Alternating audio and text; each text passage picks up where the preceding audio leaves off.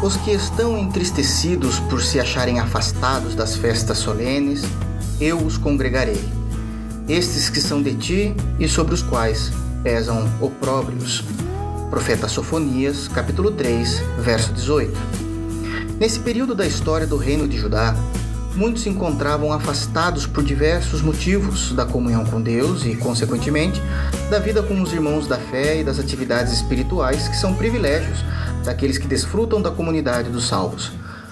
Embora estivessem longe dos caminhos do Senhor e da comunhão dos santos, não era esse o desejo destes. Pelo contrário, a vida afastada de Deus era para estes motivo de opróbrio, vergonha. Muitos de nós ou ao nosso redor se encontram nessa mesma situação. Longe dos caminhos do doce e amável Salvador, andando em caminhos distantes da fé em Jesus, tendo como amigos mais chegados pessoas que não compartilham da preciosíssima fé e sem a comunhão pura com os redimidos por Cristo.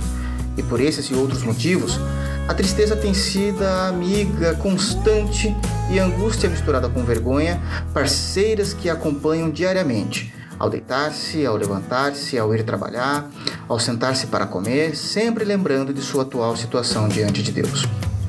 Mas há uma boa notícia para corações que vivem esse tormento diário, diz o profeta Sofonias.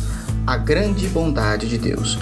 A gloriosa misericórdia em restaurar corações feridos, em restaurar aqueles que se sentem frios, apáticos ao reino e os afastados do Rei, tornando a congregá-los à comunidade da fé, para que possam participar da comunidade cristã em nossos cultos solenes e atividades daqueles que são da fé.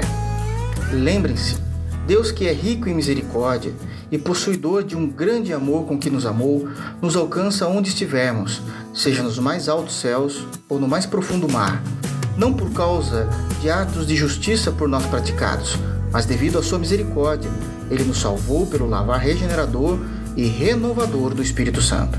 Portanto, uma vez arrependidos de nossos erros, aproximemo-nos do trono da graça com toda a confiança, sem medo, mas com santo temor e gratidão, a fim de recebermos misericórdia e encontrarmos graça que nos ajude no momento da necessidade.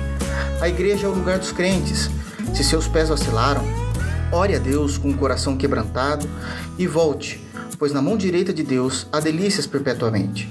O meu desejo é que, como chuviscos que regam a terra e gotas de orvalhos sobre as folhagens, assim seja a palavra de Deus sobre você. Deus te abençoe em Cristo Jesus.